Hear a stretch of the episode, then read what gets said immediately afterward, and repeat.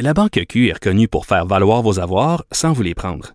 Mais quand vous pensez à votre premier compte bancaire, tu sais, dans le temps à l'école, vous faisiez vos dépôts avec vos scènes dans la petite enveloppe. Hmm, C'était bien beau. Mais avec le temps, ce vieux compte-là vous a coûté des milliers de dollars en frais, puis vous ne faites pas une scène d'intérêt. Avec la Banque Q, vous obtenez des intérêts élevés et aucun frais sur vos services bancaires courants. Autrement dit, ça fait pas mal plus de scènes dans votre enveloppe, ça. Banque Q. Faites valoir vos avoirs. Visitez banqueq.ca pour en savoir plus. Pendant que votre attention est centrée sur cette voix qui vous parle ici, ou encore là, tout près ici, très loin là-bas, ou même très, très loin. Celle de Desjardins Entreprises est centrée sur plus de 400 000 entreprises partout autour de vous. Depuis plus de 120 ans, nos équipes dédiées accompagnent les entrepreneurs d'ici à chaque étape pour qu'ils puissent rester centrés sur ce qui compte, la croissance de leur entreprise. Euh, on va maintenant euh, vous parler de la les, efforts qui ont été faits par certains pour essayer de vérifier euh, la sécurité informatique du passeport vaccinal. Euh, on a eu différentes versions. À un certain point, on allait envoyer la police après eux. Jusqu'à hier, c'était encore ça. Euh, tout à l'heure, Christian Dubé a dit exactement le contraire. A dit, entre autres, celui qui a essayé de, de, de, de, craquer le système, mais qui voulait collaborer avec le gouvernement. il n'y est pas question d'intenter des poursuites contre lui. entrevue avec Patrick Mathieu, expert en sécurité informatique, surtout le cofondateur du Hackfest, là, le, le, festival de ceux qui s'amusent à essayer de, de pirater Patrick Mathieu, bonjour. Oui, bonjour. Bon, mais vous, vous avez annoncé que vous allez cesser de collaborer avec votre gouvernement. Vous l'avez sur le cœur, l'épisode du passeport vaccinal. Oui, ben, je veux dire, ça, on, ça fait plusieurs fois qu'on se parle après ce sujet-là. Oui, oui, disons que ça, ça, ça, explose de plus en plus à chaque fois, à chaque semaine. Euh, oui, exact. Mais là, aujourd'hui, Christian Dubé dit qu'il n'est pas question de, de poursuivre là, un de vos collaborateurs dont, dont, le nom fictif est Louis, là, mais il n'est pas question de le, de le poursuivre. Est-ce que ça vous a rassuré? Non, parce qu'ils n'ont pas encore dit qu'ils étaient immunisés contre ça. Ils ont dit qu'il n'y avait pas encore de poursuite. Si ont vraiment dit qu'ils ne poursuivront pas, etc., tant mieux.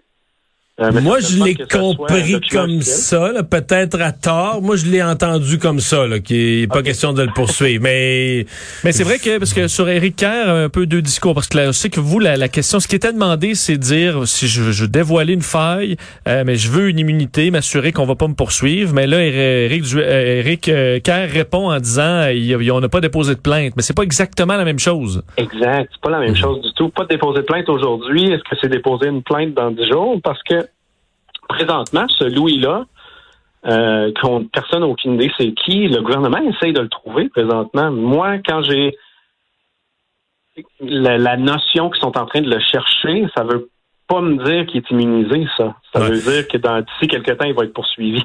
Parce que euh, ma compréhension, c'est que lui avait pris contact avec le gouvernement mm-hmm. préalablement pour leur dire je m'apprête à faire ceci, pas pour faire du mal, mais pour tester votre système voulez-vous collaborer avec moi, me donner l'immunité, etc. Lui, il était prêt donc à faire une espèce de deal euh, avant de faire son, son, son expérience ou son test sur le système. Exact, exact. Puis même à ça, le test sur le système, c'est local, c'est sur son propre téléphone. la communauté a réussi à répliquer ce qu'ils ont fait et a annoncé au gouvernement dans les derniers jours c'était quoi le problème, puis ils l'ont réglé ce matin le problème. Hmm.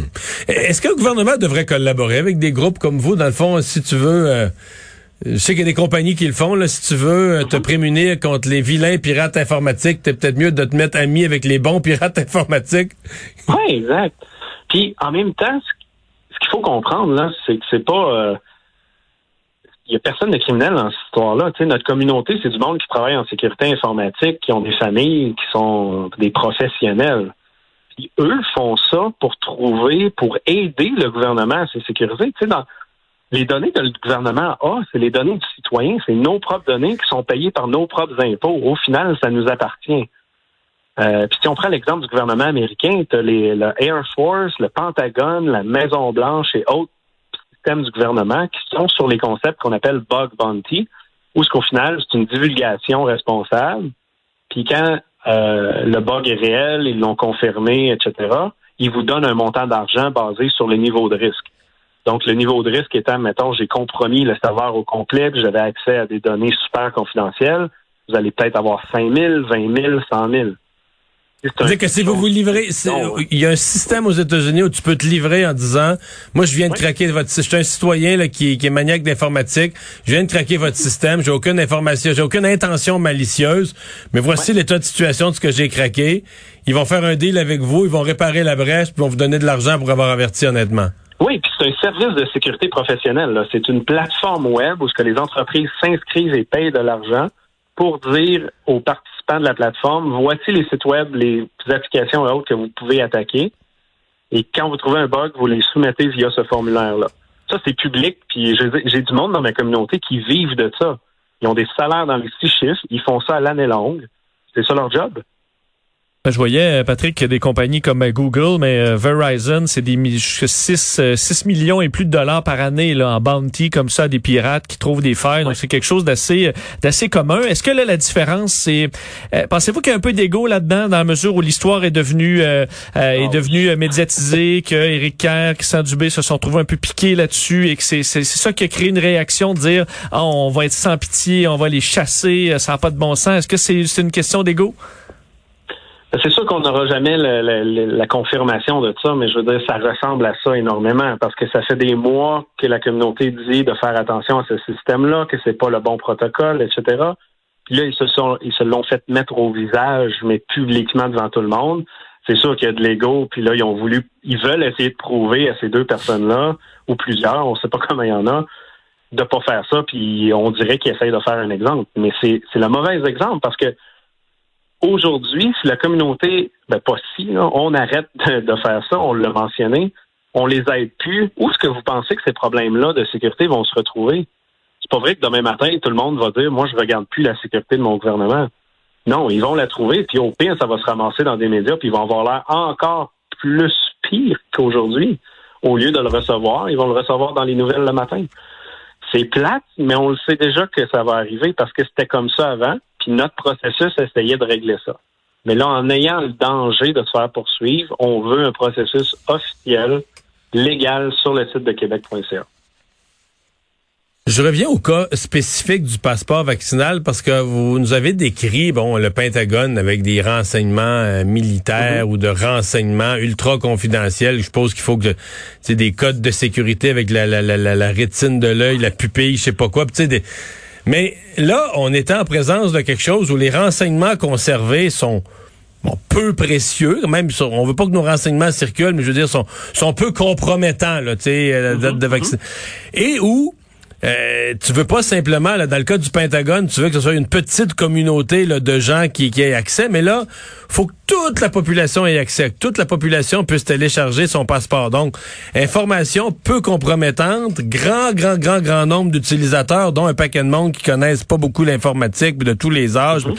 euh, et ça, c'est quand même un, cas un peu particulier là, où, euh, sur le plan de la sécurité, on pouvait pas, on pouvait pas gérer ça comme des renseignements militaires. On devait quand même disons, fournir une application qui soit très simple mhm. d'utilisation. Est-ce que, euh, est-ce que vous, dans vos modèles, vous teniez compte de cette contrainte-là? Oui, puis ce que je trouve ironique de ça, en fait, c'est que justement, les données sont pas si pires que ça, sauf que par le gouvernement, ils sont considérés des données sensibles. Puis on s'entend, c'est pas si grave comme vous venez de mentionner. Mais du jour au lendemain, c'est pas si grave, puis le gouvernement dit que c'est correct, c'est des données comme ça. Mais là, tout le monde est capable de télécharger le QR code du premier ministre. Là, c'est grave, puis là, les données sont sensibles, puis là, on va vous poursuivre en justice. Ça, ça tient pas la route, là. Non, il était dans une contradiction là-dessus, il n'y a pas de doute. Ouais, ouais. Mais en même temps, les données du premier ministre, ils les ont pas, comment dire, comment je dire ça, ils les ont pas piratés, ils ont pas craqué le système informatique. Ils ont juste dit, ils ont juste dit, ben, c'est tellement, c'est tellement facile, sa date de naissance est sur Wikipédia, on reconstitue ben son numéro d'assurance maladie. Euh, tu sais, c'est, ils sont rentrés par la porte d'en avant, là, tu sais, ils sont, ils ont pas piraté le système pour craquer puis fouiller dans le système informatique. Non, non, non, ils sont rentrés par la porte d'en avant. Exact. C'est même pas une porte, là. Je veux dire, c'est une porte de grange, puis il n'y a pas de porte, elle est ouverte, là. Elle est ouverte, oui. Les données sont publiques. Au final, M. Legault et Dubé et autres ont volontairement publié les données qui essayent de punir quelqu'un qui a obtenu ces données-là. Parce que pour obtenir le code QR, il faut insérer les données du code QR, qui sont publiques. Fait qu'au final, c'est du domaine public de A à Z, ces informations-là, qui rend la chose totalement ironique. Puis je pense que on se comprend aujourd'hui que ça n'a pas trop de sens. Là. Eh bien, mais Patrick, Mathieu, merci d'a- d'avoir partagé ça avec nous. Aucun problème, bonne soirée. Au revoir. L'expert en.